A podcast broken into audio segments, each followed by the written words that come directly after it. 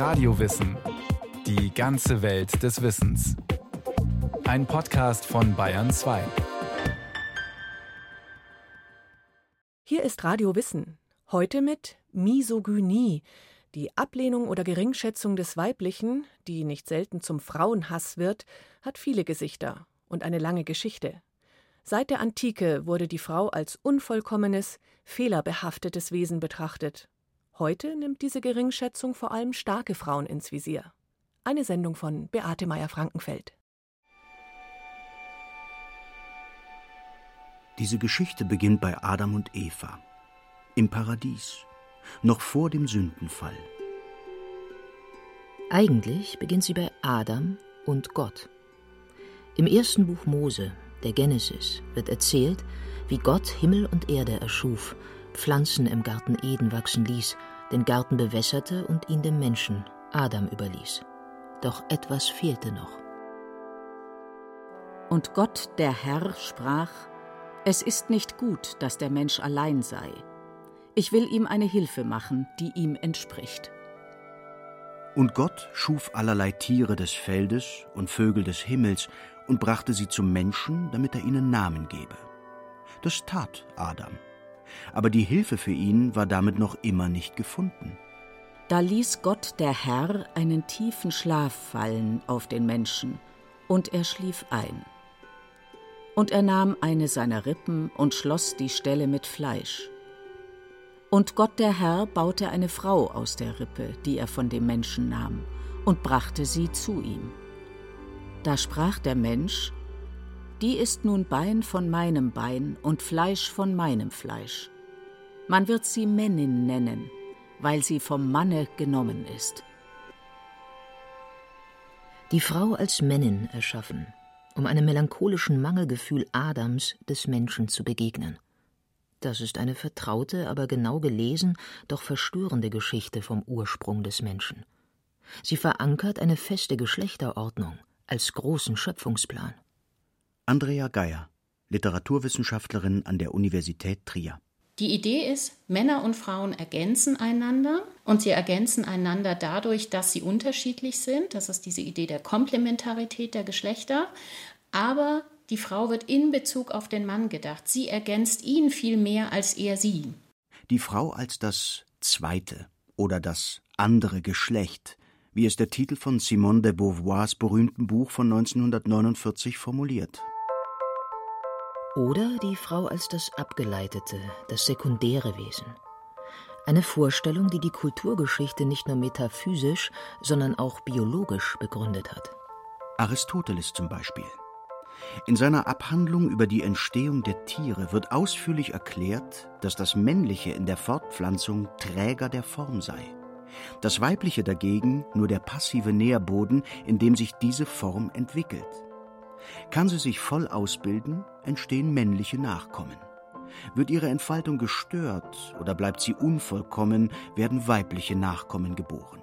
Denn, so Aristoteles, das Weibchen ist sozusagen ein unvollständiges, ein verkrüppeltes Männchen. Die Frau also auch so etwas wie ein unvollkommener, defizitärer Mann existenziell ein Mängelwesen. Oder, wie Arthur Schopenhauer im 19. Jahrhundert befand, eine Art Mittelstufe zwischen dem Kinde und dem Manne, der für ihn der eigentliche Mensch ist. Was auch heißen kann, der Mann ist zu Vernunft und geistiger Tätigkeit bestimmt, die Frau gefühlsgeleitet, sprunghaft, wankelmütig. Otto Weininger schrieb in seinem Buch Geschlecht und Charakter 1903, das Weib besitze keine Logik, kein Verhältnis zur Wahrheit und sei prinzipiell amoralisch, weshalb es so ähnlich sei, Kindern, Schwachsinnigen und Verbrechern das Wahlrecht zu geben wie Frauen. Schon 80 Jahre früher hatte Georg Wilhelm Friedrich Hegel in seinen Grundlinien der Philosophie des Rechts erklärt, Stünden Frauen an der Spitze einer Regierung, sei der Staat in Gefahr, weil sie nicht nach den Anforderungen der Allgemeinheit, sondern nach zufälliger Neigung und Meinung handelten. Familie, Haus und Privatheit als das Reich der Frau, Beruf, Politik und Öffentlichkeit als das des Mannes. Auch das ein verbreiteter Topos. In Homers Odyssee mahnt der Sohn des Helden, Telemachos, seine Mutter zu Spindel und Webstuhl zurückzukehren, denn die öffentliche Rede sei Sache der Männer. Ähnlich sah es Paulus. Im ersten Korintherbrief verfügt er, die Frauen sollten in der Gemeinde schweigen und sich unterordnen. Solche Überzeugungen haben eine lange Geschichte und sie wirken bis heute fort. Als Frau im Internet reicht es, eine Meinung zu haben, um angegriffen zu werden, sagt Jasna Strick, Autorin, Feministin, Aktivistin aus Berlin. Die Frau gehört nicht in die Öffentlichkeit und die Frau, die sich selbst in die Öffentlichkeit stellt oder meint, sich ein Rederecht zu nehmen, ist eben automatisch. Im Englischen gibt es den Begriff Attention Whore, also Aufmerksamkeitshure. Kann man auf Deutsch nicht so gut übersetzen, wird auch so nicht so verwendet, aber im Prinzip ist es genau das. Noch so ein Muster. Die Frau als das im direkten wie im übertragenen Sinne erotische, sexualisierte Wesen. Immer darauf bedacht, wahrgenommen, bewundert, geliebt zu werden. Natürlich vor allem von Männern. Was haben all diese langlebigen, immer wiederkehrenden Zuschreibungen miteinander gemeinsam? Sie alle sind Spielarten von Misogynie. Ein Begriff aus dem Altgriechischen. Für die vielleicht älteste Diskriminierung der Welt. Verwendet wird der Ausdruck seit Mitte des 17. Jahrhunderts. 1656 wird er ins Oxford English Dictionary aufgenommen. Übersetzt wird Misogynie häufig als Frauenhass, was allerdings schon eine falsche Fährte legen könnte. Jasna Strick. Ich würde Misogynie eher mit Weiblichkeitshass übersetzen, weil man Auswüchse davon auch an anderen Stellen findet, als dass es nur gegen Frauen geht. Gemeint sind damit Fälle von Misogynie, in denen etwa schwule Männer als verweiblicht geschmäht oder Jungen, die um ein simples Beispiel zu nennen, rosa tragen wollen, als Mädchen verlacht werden. Und wie ist es mit dem zweiten Teil des Wortes, dem Hass? Für Nicole Schöndorfer, Journalistin und Feministin aus Wien, ist es treffender, von Frauenfeindlichkeit zu sprechen. Der Hass individualisiert das Ganze so ein bisschen und die Feindlichkeit ähm, zeigt halt, dass das ein strukturelles Problem ist, einfach ein gesellschaftliches. Dem stimmt auch Literaturwissenschaftlerin Andrea Geier zu. Man kann Frauenfeindlichkeit und Frauenhass sagen, aber das Wichtige ist, sich klarzumachen, dass das so eine psychologisierende Schiene hat und dass man weggeht von dieser Psychologisierung oder auch Pathologisierung. Das gibt es. Also frauenfeindliche Taten können von Einzelnen einen pathologischen Hintergrund haben. Das bedeutet aber nicht, dass jede misogyne Äußerung einen pathologischen Hintergrund hat. Und das ist auch nicht die Bedeutung in der Gesellschaft, sondern die Bedeutung, die es in der Gesellschaft hat, ist eine politische. Eine politische Bedeutung und eine soziale Funktion, sagt Nicole Schöndorfer. Misogynie hat nicht nur die Funktion, die gegenüberstehende Frau zu beleidigen oder lächerlich zu machen oder so, sondern sie hat eine gesellschaftliche Funktion. Also es ist schon wichtig, dass Frauen den Platz, den sie in der Gesellschaft haben, auch nicht verlassen, weil sonst das gesamte System einfach äh, nicht mehr funktionieren würde. Was auch heißt, es sind keineswegs nur negative Vorurteile über Frauen, die diese soziale Platzanweisung übernehmen. Im Gegenteil, auch Frauenlob kann sie erfüllen und auf subtile Weise ebenfalls misogyn sein, indem es Rollenerwartungen festschreibt. Andrea Geier das wird in ganz vielen verschiedenen Kontexten wirksam, also mit diesen einfachen Erwartungen, dass ähm, Frauen eine angenehme Atmosphäre schaffen, dass von Frauen viel stärker erwartet wird, ihr Gegenüber anzulächeln und sozusagen einen Raum zu bereiten, in dem man sich wohlfühlt. Und so haben wir das auch in vielen anderen Kontexten, dass es eine Erwartung gibt, an Frauen für Männer da zu sein, ähm, die nicht umgekehrt funktioniert. Ein Bild von der guten Frau, das auf den ersten Blick sehr freundlich aussieht, die Frau als Gebende, Sorgende, als jene Gehilfin, die Adam im Garten Eden zur Seite gestellt wurde. Es gibt kulturhistorisch ein reines, unschuldiges Gegenbild zu Eva, der von der Schlange verführten Frau, die die Sünde in die Welt brachte, als sie den Apfel vom Baum der Erkenntnis pflückte. Die Gottesmutter Maria. Im zweiten Jahrhundert nach Christus entwickelten Theologen die Idee von Maria als neuer Eva. Und noch das Zweite Vatikanische Konzil zitierte 1964 die Deutung der Kirchenväter, der Knoten des Ungehorsams der Eva sei gelöst worden durch den Gehorsam Marias. Eine theologisch fundierte Typologie der guten und der schlechten Frau. Folgsam die eine, den Gottesplan durchkreuzend die andere, heilbringend die Folgsame, unheilstiftend die widerspenstige. Dass das Leid durch die Frau in die Welt gekommen sei, ist allerdings keine Erfindung der Bibel. Im siebten Jahrhundert vor Christus fasste der griechische Dichter Hesiod den Mythos von Pandora in Verse. Pandora ist eine böse Gabe des Zeus, seine Rache für den Diebstahl des Feuers durch Prometheus, eine Frau, die ein Gefäß voller Leid und Plagen mit sich führt. Und wie im biblischen Paradies lässt sich der Mann von ihrer Anmut und Schmeichelei verführen. Die gute Frau dagegen stellt sich wie Maria ganz in den Dienst anderer, und sie soll das mit größerer Hingabe tun als der Mann. Das zeigt sich nicht nur an einem bis heute hoch aufgeladenen Mutterschaftsideal, das viel stärker mit Selbstaufgabe verbunden wird als das Vatersein. Geben und Nehmen ist ganz grundsätzlich ungleich zwischen den Geschlechtern aufgeteilt. Schreibt die Philosophin Kate Mann in ihrem 2018 erschienenen Buch Down Girl. Untertitel Die Logik der Misogynie. Zu dieser Logik gehöre die Annahme, so die Autoren, Frauen schuldeten Männern etwas. Weiche soziale Güter wie Aufmerksamkeit, Geborgenheit, aber auch sexuelle Verfügbarkeit. Kommen Frauen diesem Anspruch nicht entgegen, wird es als Verweigerung aufgefasst. Und warum hält sich diese eigentlich längst unzeitgemäße Vorstellung so hartnäckig? Dafür hat Kate Mann eine schlagend einfache Erklärung, es handele sich, schreibt sie, um wirklich wertvolle Güter. Sie sind wahrhaft gut, und ein Mangel daran ist schlecht. Es ist völlig natürlich, dass Menschen sie haben wollen, manche werden sogar gebraucht. Neben Zuneigung, Bewunderung, Nachsicht und so weiter gehören zu solchen weiblich kodierten Gütern und Dienstleistungen schlichter Respekt, Liebe, Akzeptanz, Hege und Pflege. Dann gibt es noch Güte, Mitgefühl, Anteilnahme und Trost. Lauter positive Eigenschaften, die, wenn sie als prinzipiell weiblich aufgefasst werden, der Logik der Misogynie zuarbeiten. Sanft allerdings ist diese Logik nicht. Denn wo Frauen die ihnen zugedachte Rolle nicht erfüllen oder auch nur ihre Zuwendung selbst bestimmen, kann Misogynie zu Gewalt werden.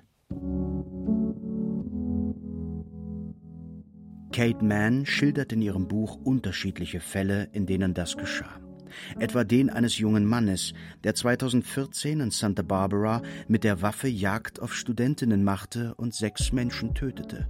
Aus Rache dafür, dass Mädchen ihn zurückgewiesen und Zuneigung und Sex lieber anderen geschenkt hätten, wie er in einem Bekennervideo erklärte.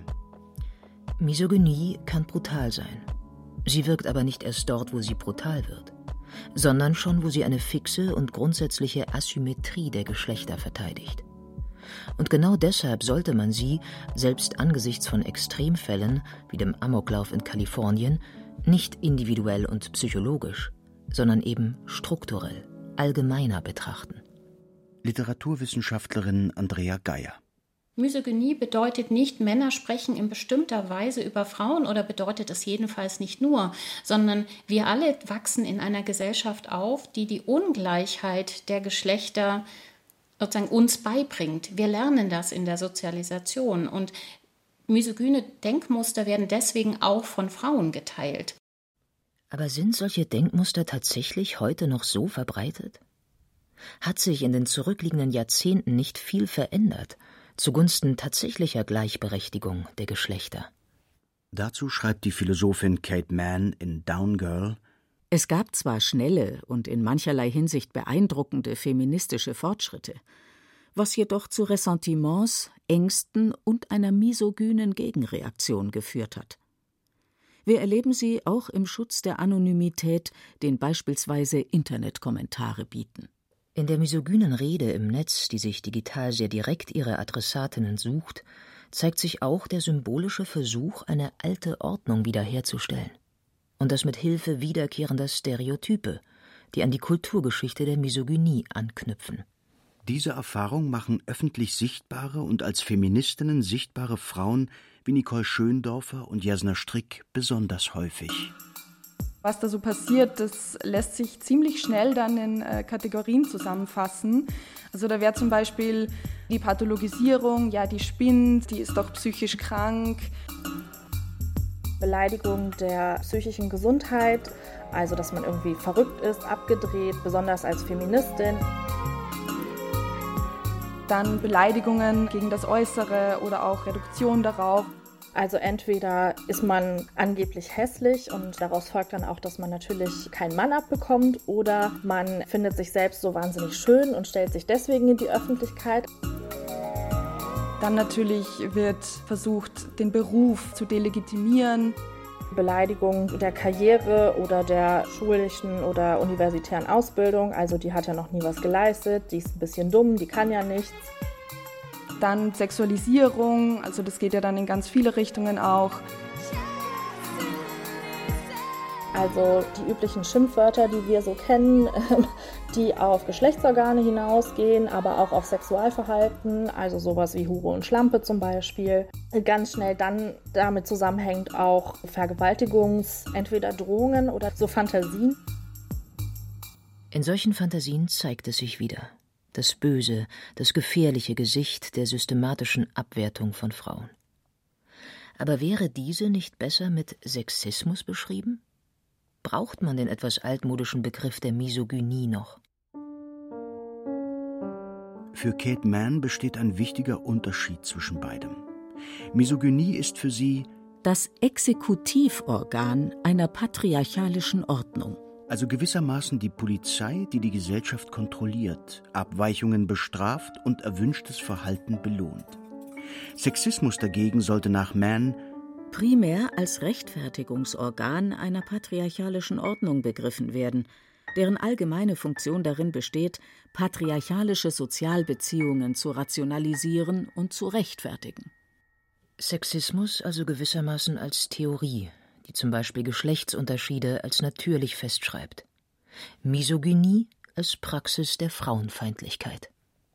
Andrea Geier sieht im Anschluss an Kate Mann noch eine andere wichtige Differenzierung.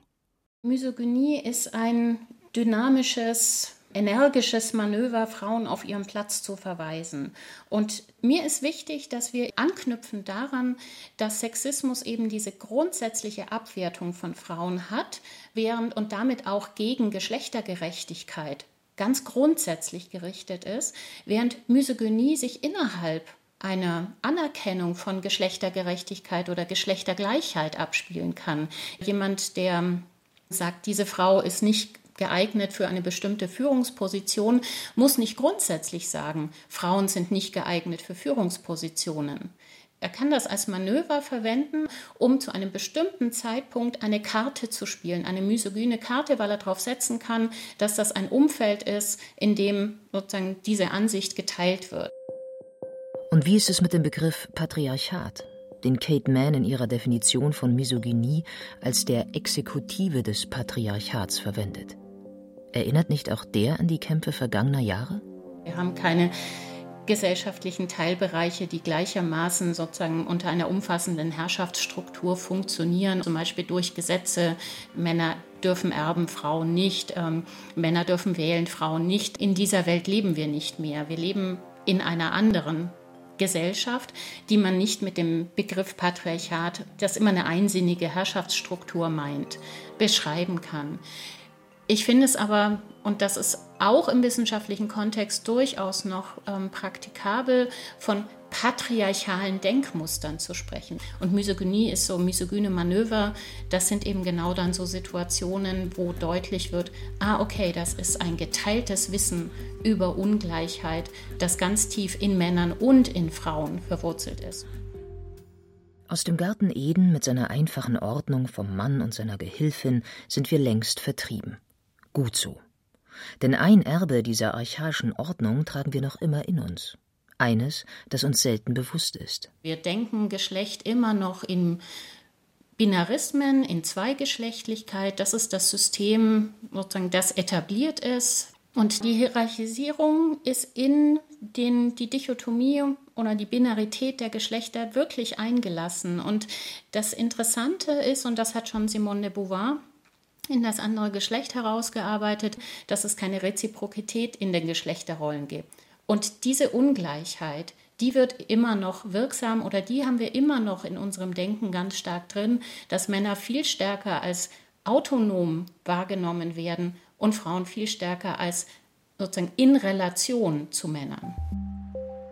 Aber was, wenn sich diese grobe Einteilung aufheben ließe? Wenn es verschiedene Weiblichkeiten und verschiedene Männlichkeiten gäbe und sogar noch vielfältige Möglichkeiten irgendwo dazwischen? Einen Plural der Geschlechterbilder, also anstelle einer strengen Zweiteilung, die so anfällig ist für starre Hierarchien? Das wiedergewonnene Paradies wäre das wohl noch nicht aber vielleicht doch der Anfang vom Ende jahrhundertealter Misogynie.